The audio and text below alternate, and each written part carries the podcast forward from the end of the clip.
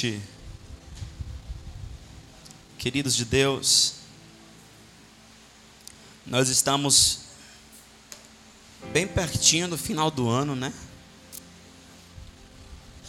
E esses dias para mim têm sido dias marcantes.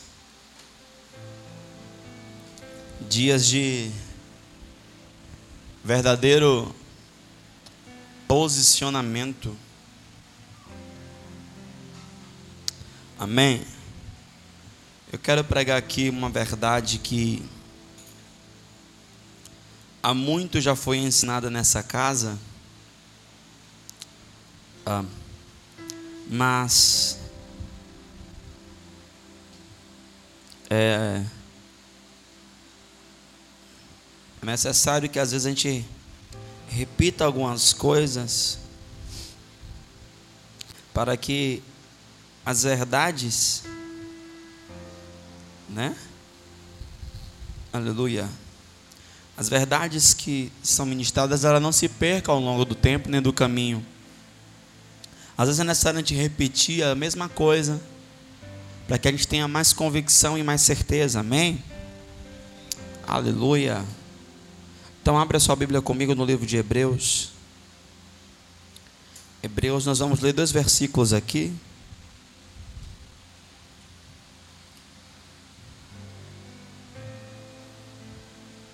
Glória a Deus. Hebreus capítulo 4.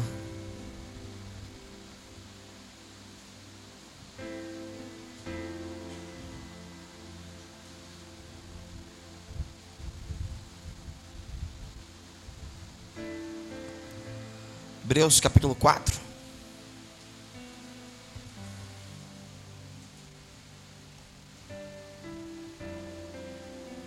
Sabe, irmãos, quando criança ganha presente novo, que fica todo todo metido, todo bobo, sabe? Bem, eu acho que hoje eu estou meio assim. Não muito, só um pouco. Mas não estamos chique, irmão? Não estamos chique? Eu também estou achando. E mesmo que você não esteja achando, eu estou achando também. Aleluia. Ah, Hebreus capítulo 4, quem achou declara. Temamos, pois, que, porventura deixada a promessa de entrar no seu repouso, pareça que algum de vós fica para trás. Porque também a nós foram pregadas as boas novas, como a eles. Mas a palavra da pregação nada lhes aproveitou. Portanto, não estava misturada com a fé naqueles que a ouviram. Pula para o versículo de número 14. Aleluia. Que diz assim: Visto que temos um grande sumo sacerdote, Jesus, Filho de Deus, que penetrou nos céus, retenhamos firme a nossa confissão. Amém. Olha bem, a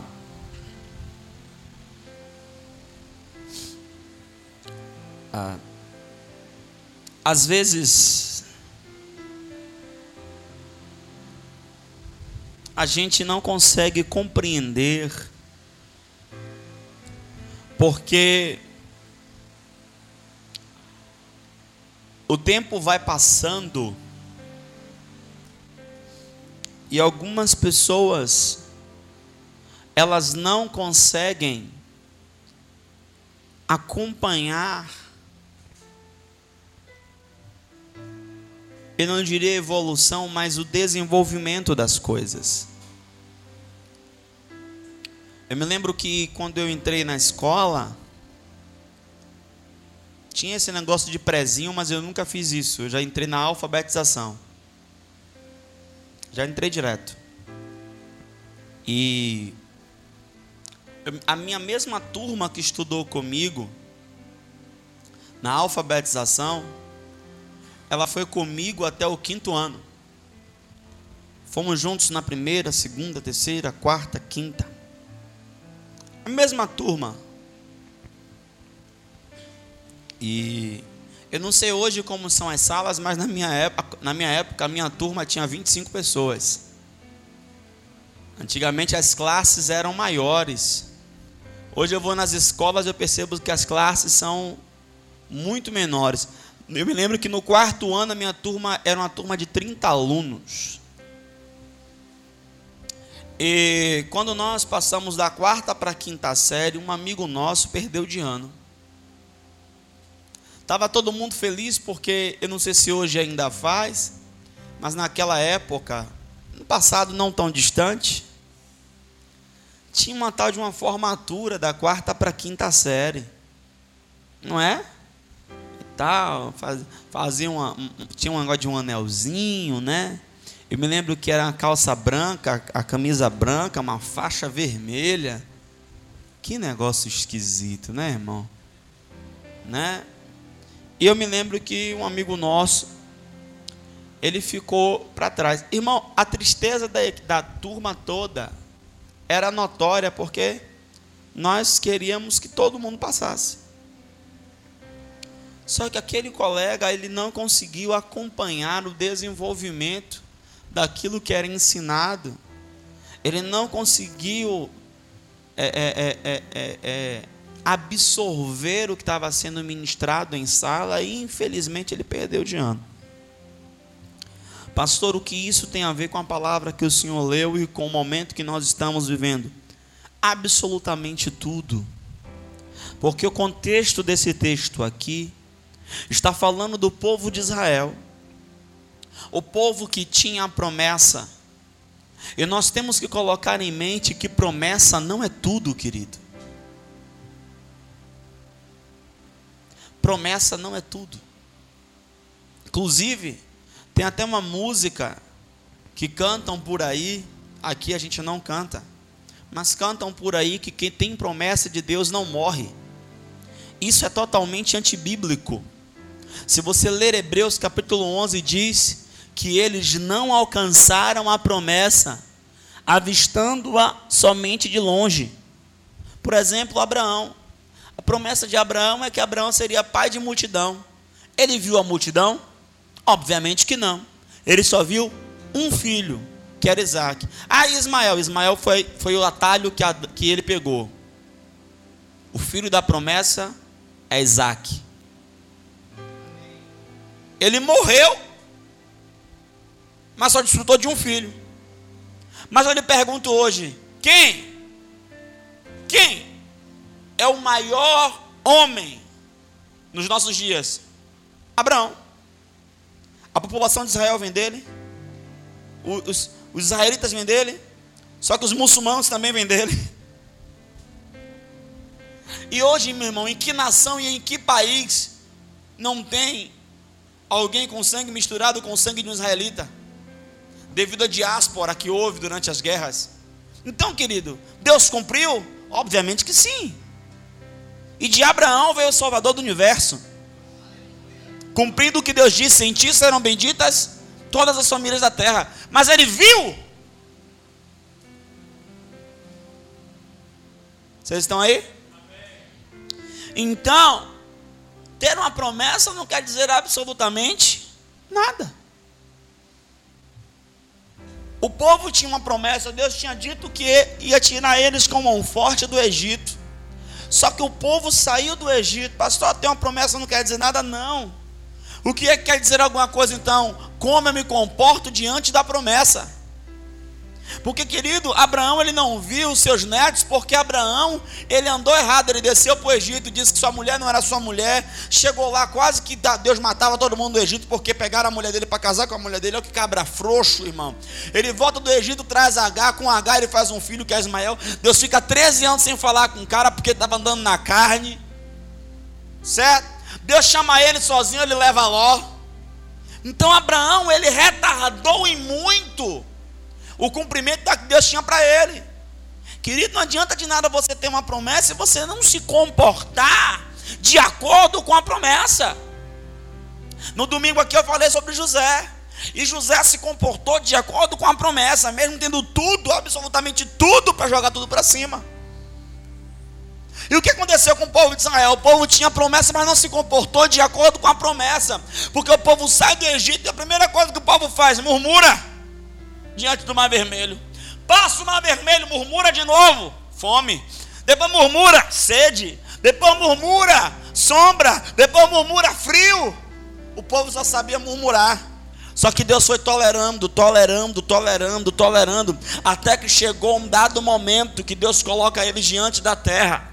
Os espias vão na terra e voltam dizendo: a terra é boa, é deleitosa. Está aqui um cacho de uva, cada uva do tamanho de uma melancia. Era necessário dois homens para carregar. Irmão, a terra é boa, a terra é fértil, só que tem um porém, tem gigante. Aí, irmão, só dois persevera, porque dez disseram assim: ó, não dá não, nós somos muito pequenos, somos como um garfanhoto diante dos olhos dele. A Bíblia diz que o coração do povo derreteu. O povo tinha promessa, mas não creu no Deus que prometeu.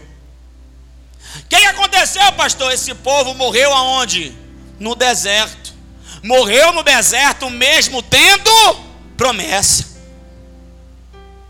Quem entra na terra prometida? Os dois que creram e a segunda geração. E aí agora o escritor aos hebreus ele vem abordando isso aqui dizendo, irmãos, não vamos ter medo não. Porque alguns estão ficando para trás. Queridos, a palavra que se prega nessa casa é uma palavra que traz confronto.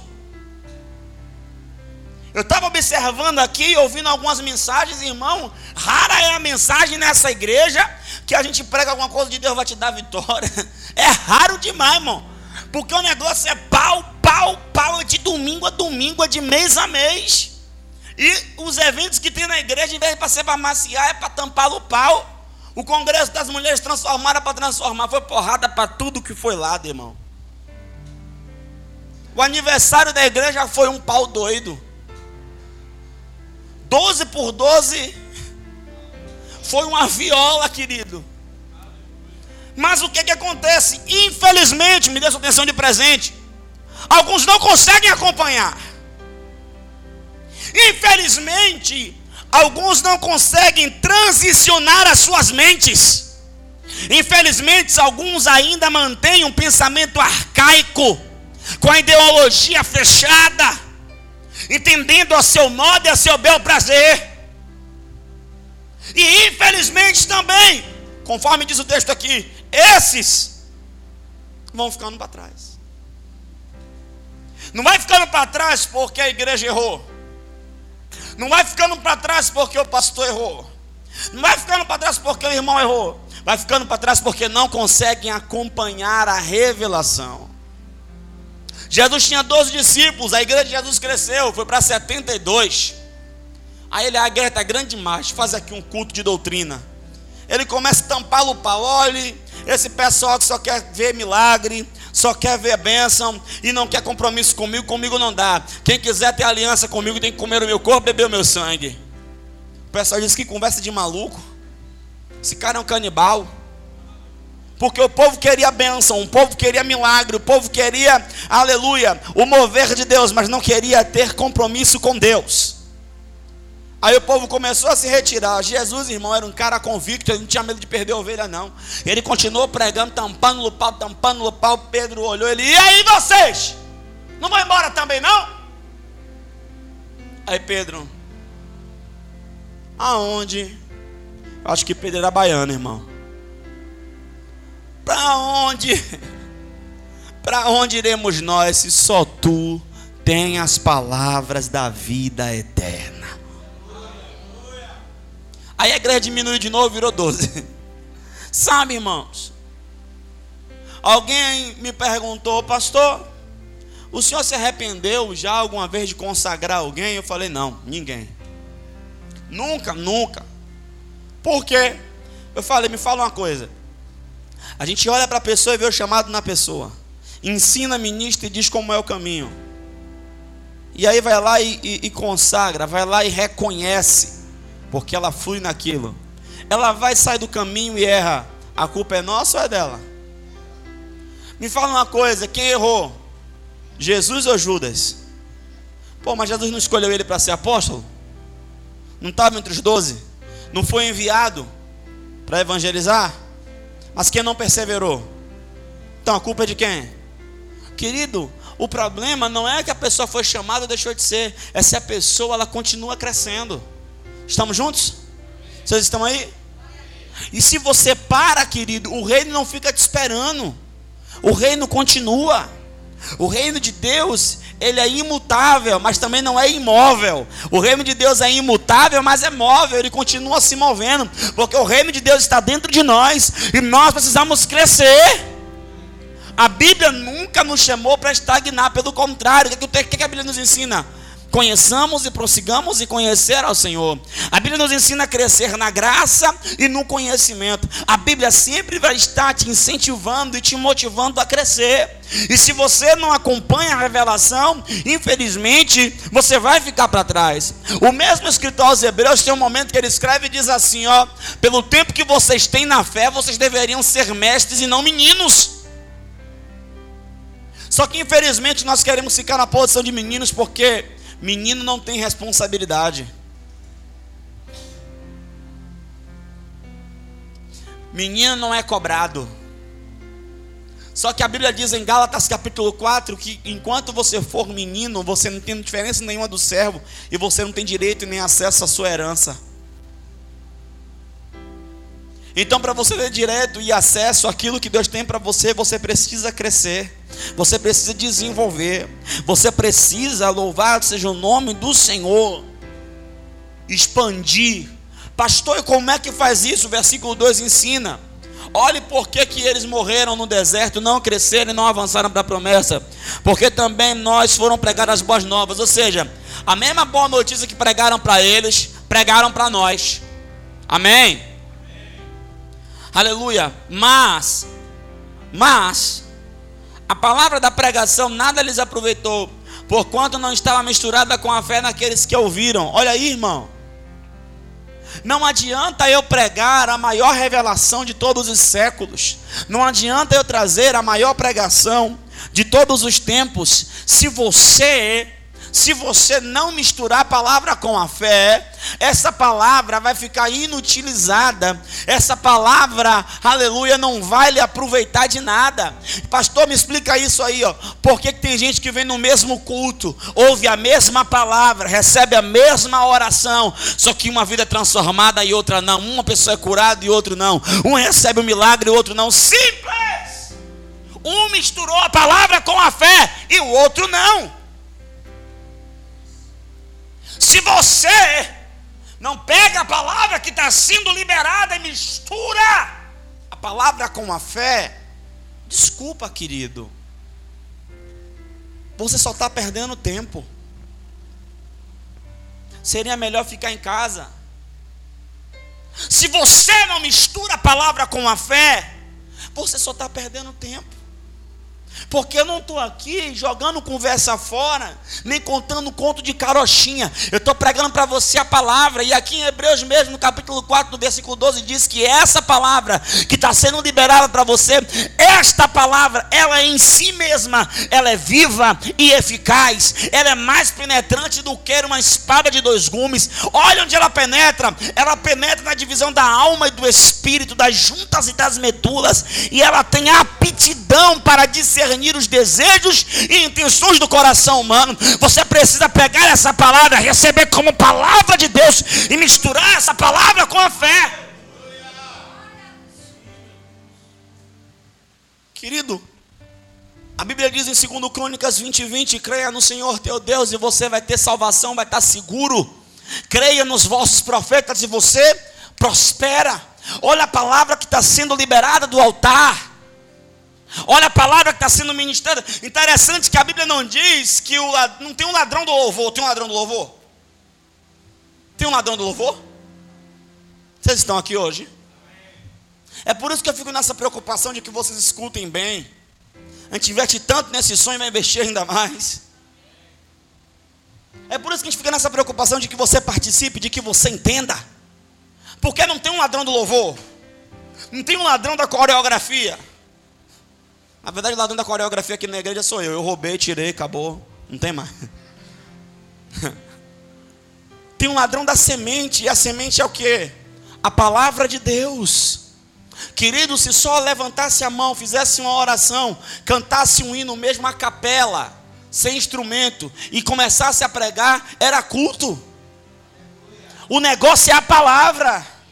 Eu tenho que dar atenção a essa palavra. Porque essa palavra tem o poder de mudar a minha história, de mudar a minha vida, de mudar meu casamento, de mudar minha família, de mudar minha cidade, de mudar minha situação. É essa palavra. Vocês estão aqui? Então, querido, eu tenho que permitir que essa palavra entre no meu coração.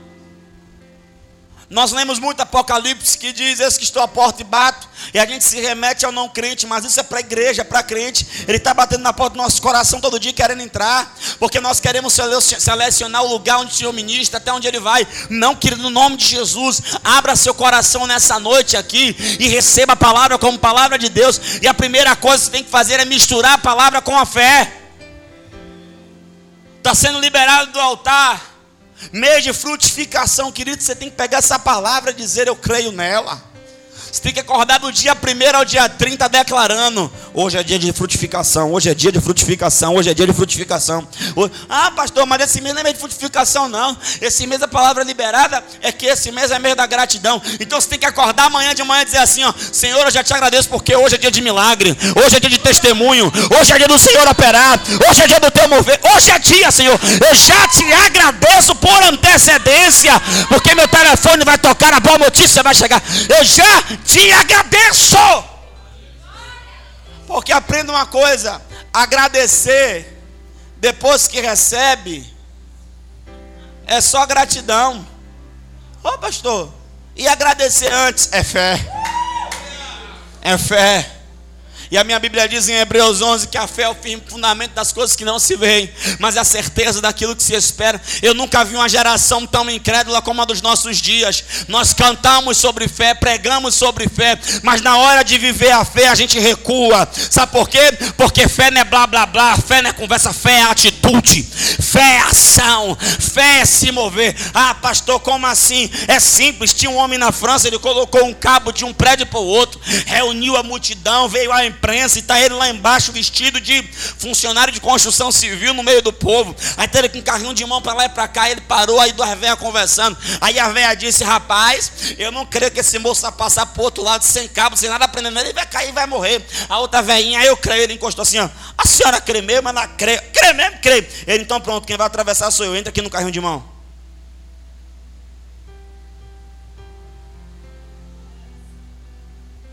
Falar que crê é uma coisa. É muito fácil abrir a boca e dizer: O Senhor é meu pastor e nada me faltará. Claro, empregado, geladeira cheia. Aí é fácil. Quem é que não disse? Hã? Hã? Hã? Ganhando bem. O Senhor é meu pastor. Aleluia. Tá bom. Paulo disse assim: ó, em tudo eu estou bem treinado. Eu sei ter em abundância, eu sei ter em escassez. Aleluia.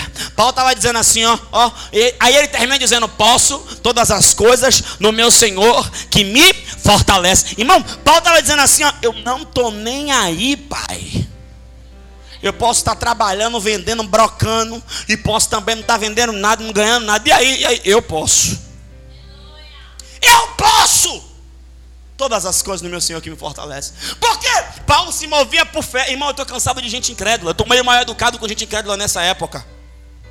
Se eu começar a falar e você começar a vir com conversa de incredulidade, eu vou sair de perto de você, eu vou mandar você calar a boca. Irmão, isso é um vírus, isso é uma doença, isso é uma desgraça. Você está falando, não, Deus vai fazer, Deus vai operar, Deus vai curar, Deus vai libertar. Nós vamos tomar brotas para Jesus, vamos fechar a boca de fumo, vamos dar a cesta básica, vamos alimentar essa sociedade, nós vamos abençoar a comunidade. Aí o miserável fica, é, não sei não. O governo não consegue, irmão. Eu não tô, eu não sou guiado pelo governo na terra, eu sou guiado pelo governo do céu, eu sou do reino. Ei, o céu não está em crise. Volta lá, Natália, volta lá no versículo 2. Fala seu nome. É, é, é, anônimo, é isso? Hã? É indigente?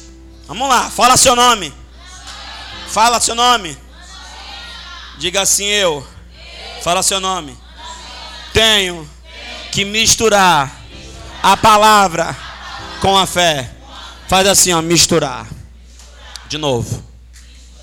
A palavra usada para misturar, ela vem de uma raiz grega. No original, ela quer dizer coadunar.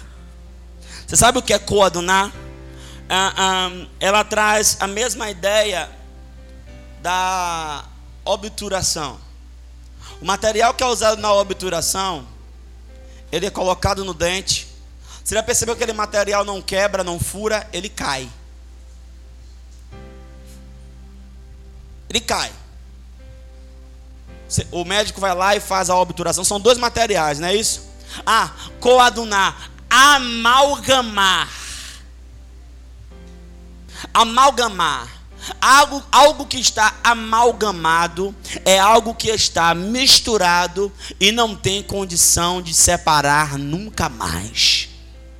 O, o, escritor aos Hebreus está dizendo: eu tenho que coadunar, eu tenho que amalgamar a palavra com a fé. E quando eu coaduno, quando eu amalgamo uma com a outra, eu vivo aquilo que Deus me prometeu, eu recebo aquilo que o Pai tem para mim. Qual é o problema? O problema é que a gente não junta. A palavra está sendo liberada e você está nem aí com a cara para cima, com os olhos rodando, com a cara mexendo. Aí depois chega em casa, passa uma semana, ou quem sabe no mesmo dia, o diabo vem, porque irmão, tudo que você recebe você é cobrado. O diabo vem e dá pau naquela mesma área, e você não tem respaldo para responder. Por quê? Porque não misturou a palavra com a fé. E o que, que acontece? O versículo 1 diz: o versículo 1 diz que quem não faz essa mistura fica para trás.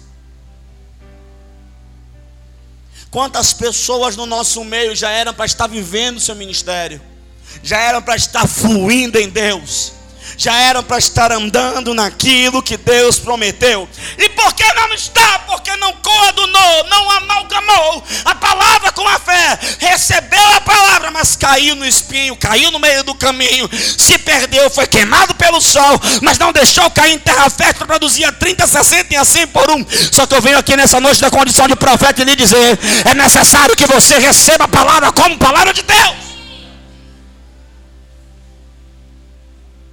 Ano de transformação, irmão. Foi 365 dias eu olhando para o espelho e dizendo: Eu tenho que me transformar. Foram muitas conversas com a pastora. Eu preciso melhorar nisso, filha, nisso, filha, nisso. E ela, eu também, nisso, filho, nisso. E a gente não ficava só Aleluia.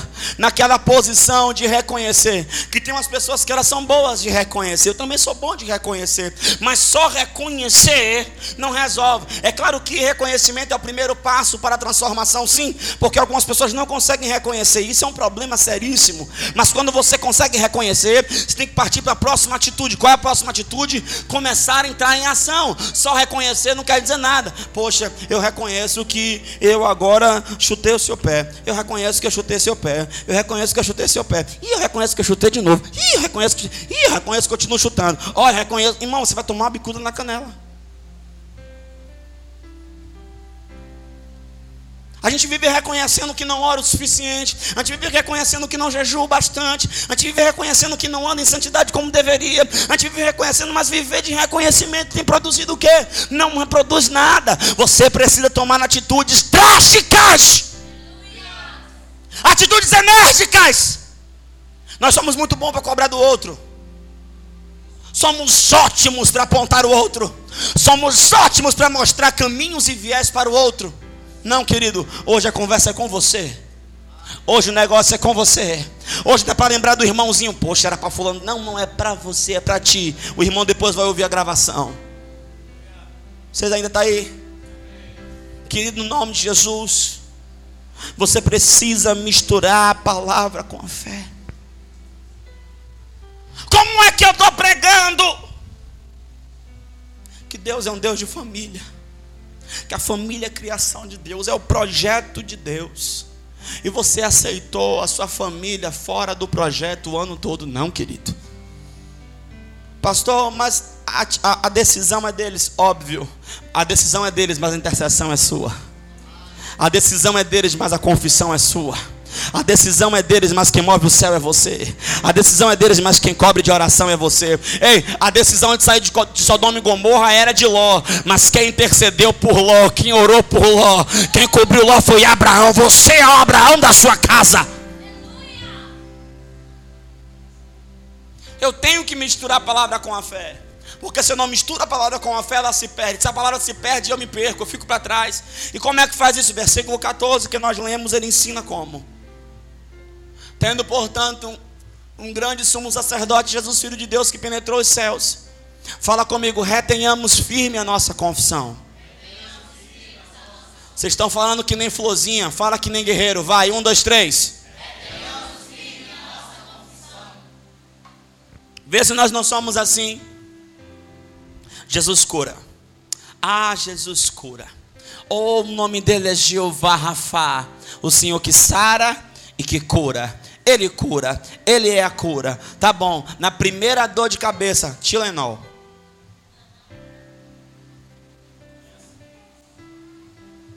Ah, não, meu Deus é Jeová Jiré. O meu Deus é um Deus de providência e de provisão. O meu Deus é um Deus que traz existência aquilo que não existe como se já existisse. Tá bom, a primeira crise, procura um, um, um agiota. Procura alguém. É assim ou não é? Entupiu? Desentope. Só que o texto está dizendo assim, ó, que eu tenho que reter. Vamos, vamos gesticular para absorver? Reter. Vocês não fizeram aí no fundo, vamos lá. Reter. Querido, você tem que reter sua confissão. Irmão, Sabe, irmão? É, é, é, é, é assim no mundo real e a arte retrata muito bem. Uma pessoa é chamada para depor, depois ela é chamada de novo e a posteriori mais uma vez. Para quê? Para ver se ela muda a confissão, para ver se ela cai em contradição. Ei, a sua alma quer que você entre em contradição, a sua carne quer que você entre em contradição, o diabo quer que você entre em contradição, o mundo quer que você entre em contradição, mas o seu espírito assim, ó, retém a sua confissão, mantenha a sua confissão, continue na mesma confissão. A pastora de vocês, ela fez uma oração muito nova na fé e disse: Jesus, a primeira pessoa que eu namorar com essa pessoa eu caso. E ela namorou comigo para felicidade dela. Não, verdade, felicidade dela. Talvez ela não seria pastora de você se ela casasse com outra pessoa. Talvez ela não seria tão feliz, tão realizada, tão amada. Eu acho que eu estou apaixonado por essa mulher. A gente se completa. E ela namorou comigo. E a gente, em determinado período, a gente terminou. Na verdade, eu terminei. Eu fiquei desequilibrado emocionalmente. Terminei com ela. Mas, queridos, isso não mudou nada para ela. Ela é muito cara de pau, irmãos. Ela virava na minha cara e dizia: Não, eu vou casar com você. Você não entendeu, querido. A gente vai casar. Eu dizia: Não, não. Eu não estou pronto para. você vai casar comigo. Pastor, de onde que essa mulher tirou essa fé? Eu sei lá, irmão. De uma coisa eu sei, estamos casados aí, já vamos virar mês que vem 11 anos, para a glória de Deus, vergonha de Satanás. Mas por que a confissão dela não mudou? Diga comigo as circunstâncias. Não pode mudar. A minha confissão.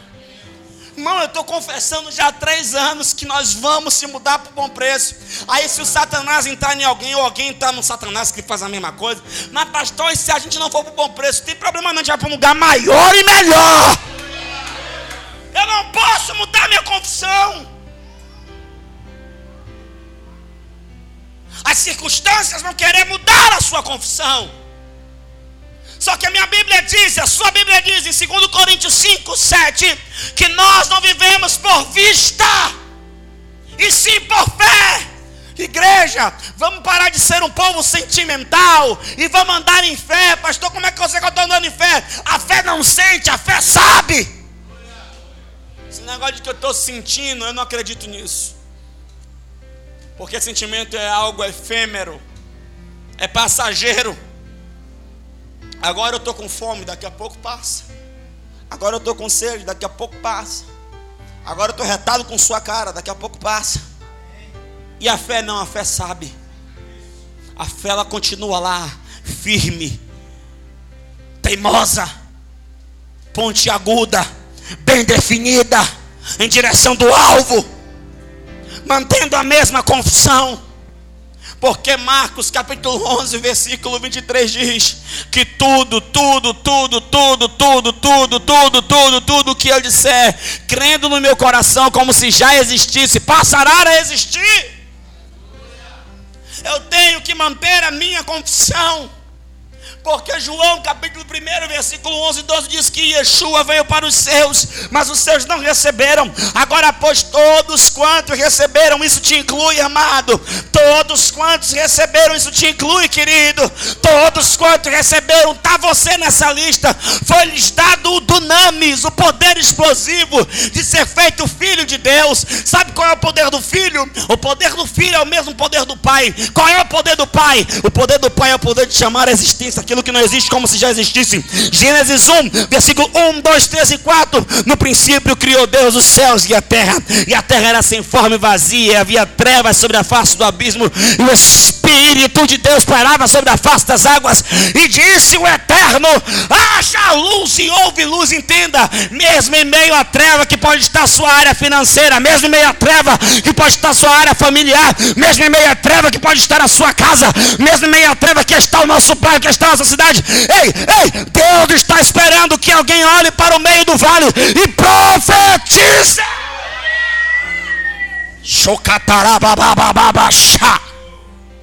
Porque a minha Bíblia diz em Romanos 1 e 17: E o justo viverá pela fé. Eu como o que eu creio, eu visto o que eu creio, eu calço o que eu creio, eu bebo o que eu creio. Eu tenho um carro que eu creio. Eu tenho uma casa que eu creio, eu tenho uma família que eu creio. É por isso que minha casa é um pedaço do céu. É por isso que minha família é bendita. É por isso que minha mulher é sábia. É por isso que meus filhos são bem. Profetiza sobre a sua casa também, cabeção. Aleluia. É por isso que a minha igreja tem um povo mais crente da face da terra. Aleluia. É por isso que aqui na casa congrega o povo mais próspero de brotas. Aleluia. Aleluia. É por isso que os jovens dessa igreja são jovens apaixonados por Jesus. Grandes evangelistas, profetas, pastores, apóstolos, mestres. Oh, o sacantarabababababa. Então. Deus pega o profeta e diz: Vamos dar um rolé. Chega junto. Vamos aonde? Cemitério. E aí, como é que está a situação? Terrível, está feio o trem. E aí? E aí? O senhor é que sabe. Então, me dá matéria-prima para eu trabalhar, meu filho, profetiza. O poder da vida da está na língua. O poder da vida da está na língua. E quem saber se me alimentará dela. Irmão, profetiza.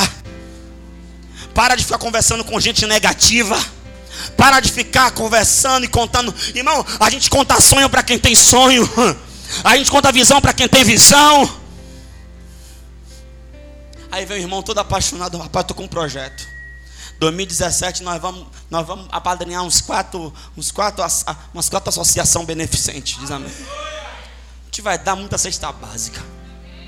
A gente vai fazer muita ação social. A gente vai ter o dia D aqui na igreja. A gente vai dar a sociedade aí, ó, ó, ó, ó é, atendimento médico, odontológico, corte de cabelo. Fala amém, fala amém, fala amém. Corte de cabelo, roupa. Te abençoar aos necessitados. Vamos pregar o evangelho. É o ano que a gente vai bombar. Vai ser o ano que a gente vai virar. A gente vai tocar fogo aqui nesse bairro. Se não sabiam que a gente estava aqui até ontem, vão saber a partir de agora.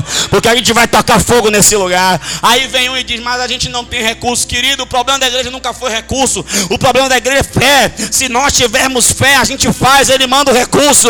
A gente age e ele se manda. A gente põe o pé e ele bota o solo. Casei com a pastora. O que é que o senhor tinha, pastor? Eu não tinha nada. Ah, mas estava empregado. Não, querido. Eu casei no dia 26, no dia 6 eu fui demitido. E ela foi demitida um mês antes. E casou, pastor? O justo vive da fé. Você fica ouvindo palavra, irmão, vou falar uma coisa aqui, sem nenhuma arrogância, que nos cubra o eterno e que nos guarde debaixo das suas asas. Mas a palavra que você tem ouvido aqui, você não ouve em qualquer esquina. Mas o problema não é o nível de revelação que está sendo ministrado, mas é o nível de resposta que você está dando à revelação que está sendo ministrada. Você precisa corresponder. Avivamento é quando a terra corresponde com aquilo que os céus está proclamando. E ela dá uma resposta. Deus está dizendo aqui. Mantenha firme a sua confissão. Mas sabe por que a gente não mantém a confissão? A gente tem medo. E quando tem medo, não tem fé ou não tem amor. Porque a Bíblia diz que o verdadeiro amor lança fora todo medo. Então, se tem medo, tem ausente amor. Quer que tenha a ver o amor com a fé tudo? Gálatas diz que a fé opera pelo amor. Queridos, eu não tenho problema nenhum de dizer que Deus vai fazer coisas grandes, porque não é o meu caráter que está em jogo, é o caráter dele. E eu sei que Ele não mente, que Ele não erra, que Ele não se engana, que Ele não falha. Querido, em nome de Jesus, tardando o Senhor, ano que vem, eu não quero que você termine um ano que nem esse. Eu quero que você termine um ano dizendo: tudo que tinha para cumprir, eu cumpri. Ah, tudo que tinha para eu viver, eu vivi. Tudo que tinha para experimentar, eu experimentei. Tudo que eu coloquei da minha ordem lá, dizendo, não, esse ano eu vou, vou viver assim, eu vivi. Pratiquei. Deus trouxe a existência e eu estou feliz. E eu estou alegre. Por quê? Porque o Senhor é bom. Mantenha firme a sua confissão. Queridos, manter firme a confissão. Contudo, conspirando a seu favor é muito fácil. Acho interessante aqui o rei, a autoridade máxima de uma nação, dá um edito. Ah, nós vamos. Sai, demônio. Nós vamos botar uma estátua, e quem não se prostrar e adorar vai morrer. Tem uns crentes que. Eu estou falando de Misael, Ananias e Azarias. Sadraque, Mesaque e Abednego. Tem uns crentes que se tivesse lá, irmão, ia dizer assim: ó, querido, toda autoridade é constituída por Deus. Toda autoridade é constituída por Deus. Mas nenhuma autoridade é igual ou maior do que Deus. Se o que a autoridade está dizendo não condiz com aquilo que Deus disse, você não deve obedecer. Até os pais, até os pais. Efésios capítulo 6, versículo 1 diz: Vós filhos, obedecei aos vossos pais no Senhor. Se seu pai e sua mãe disser a você, não seja crente, não ore, não vá para a igreja. Você vai orar, ter sabedoria, mas você não pode obedecê-lo porque está em contradição com a verdade da palavra. Vocês entenderam? Irmão, Sadraque, Mesaque e Abednego disse: Eu não me dobro, e tu? Qual? E o outro? Eu também não. Irmão, uma nação inteira dobrou, só três ficaram em pé. E aí, pastor, sempre tem um peru, né, irmão? Sempre tem um cagoete, sempre tem um x9, linguarudo, língua solta, né? Boca de sulapa, né? Sempre tem. Foram lá e caguetaram, chamaram os três. A resposta dos caras é fenomenológica. Ô rei, fique sabendo, senhor, de uma coisa. O Deus a quem nós servimos, Ele tem poder de nos livrar de tuas mãos. Mas saiba que, ainda que Ele não nos livre, meu irmão, que fé consolidada é essa? Nós não nos dobraremos. Pastor, não entendi. Querido, Deus tem poder de abrir a porta de emprego para você hoje? Tem. Deus tem o poder de, de fazer, de mudar a sua história hoje? Tem aparecer um dinheiro na sua conta, vir uma herança que você nunca esperou ter. Deus tem, tem ou não tem? Mas ainda que Ele não faça. Ele é Deus, mas você continua sendo filho dele.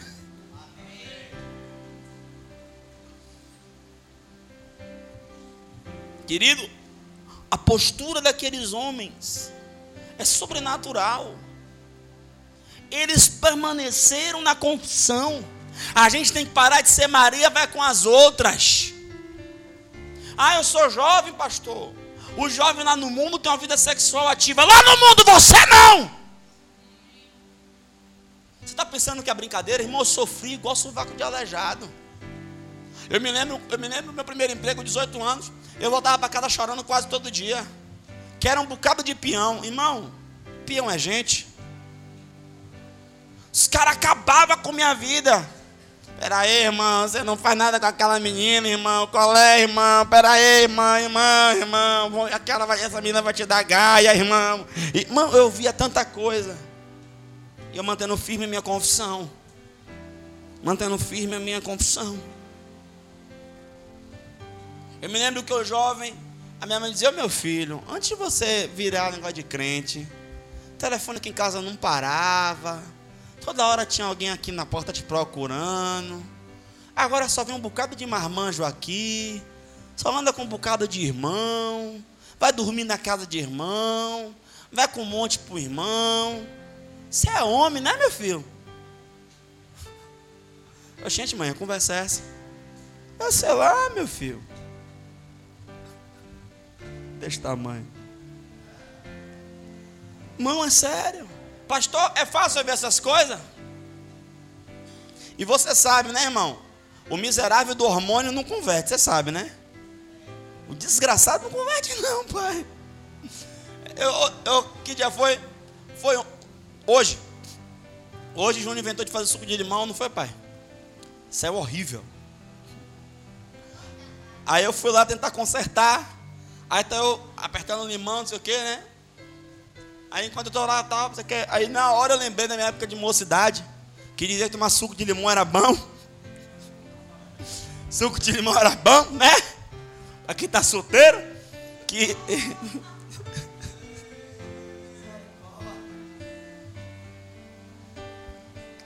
que diz que afina o sangue.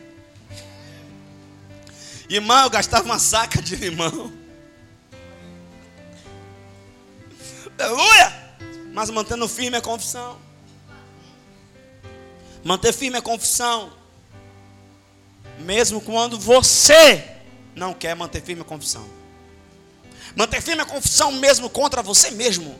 Porque você pode se auto-sabotar. Manter firme a confissão. Manter firme a confissão de que vai dar certo, de que vai prosperar, de que a porta vai abrir, mesmo sendo em contraditório a todo o contexto social que você está. Mas só retém a confissão, só mantém a confissão. Quem mistura a palavra com a fé e só, só mistura e quem mistura a palavra com a fé não fica para trás. Queridos, é muito triste quando alguém chega depois da gente e dá uma acelerada. E a gente se vê parado no mesmo lugar. Para terminar, você percebe que os discípulos andam com Jesus, ouvem a Jesus, veem os milagres de Jesus, são discipulados pelo próprio Jesus. E se você colocar o que os doze fizeram e o que Paulo fez. Paulo sozinho deu de pau em todos eles, juntos e separados. Mas Paulo não andou com Jesus, não foi discipulado com Jesus, não ouviu Jesus, é verdade. Mas Paulo, ele teve uma experiência com Cristo que mudou a vida dele. E enquanto alguém ficou lá parado, estagnado, Paulo foi buscar. Queridos, tempo de igreja não quer dizer nada. Tem gente com 30 anos de igreja que é menino. E tem menino que chegou ontem. E está dando certo, está chegando junto. Por quê? Porque tem que misturar fé com a palavra. Não precisa ser muito estudioso, irmão. Tem gente que acha assim, não, pastor, é porque eu tenho um problema porque eu não sou grande estudioso. Não. Mais ignorante do que Pedro, com certeza você não é.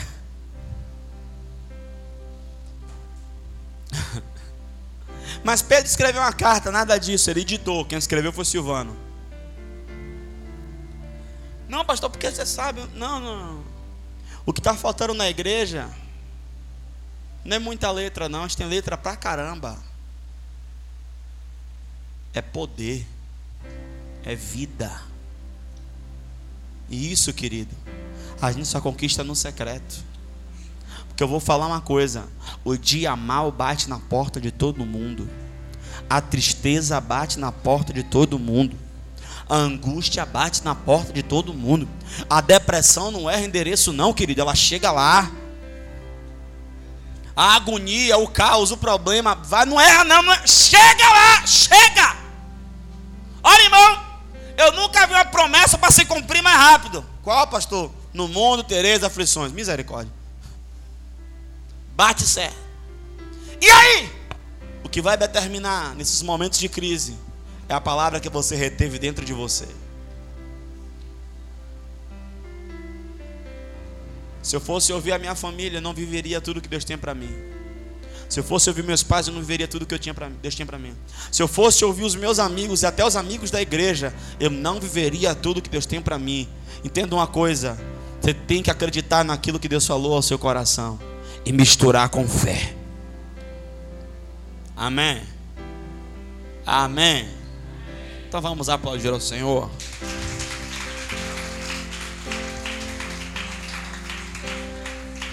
Glória a Deus. Precisamos dar uma resposta ao Senhor. Amém. Queridos, pega essa palavra, irmão, chega em casa e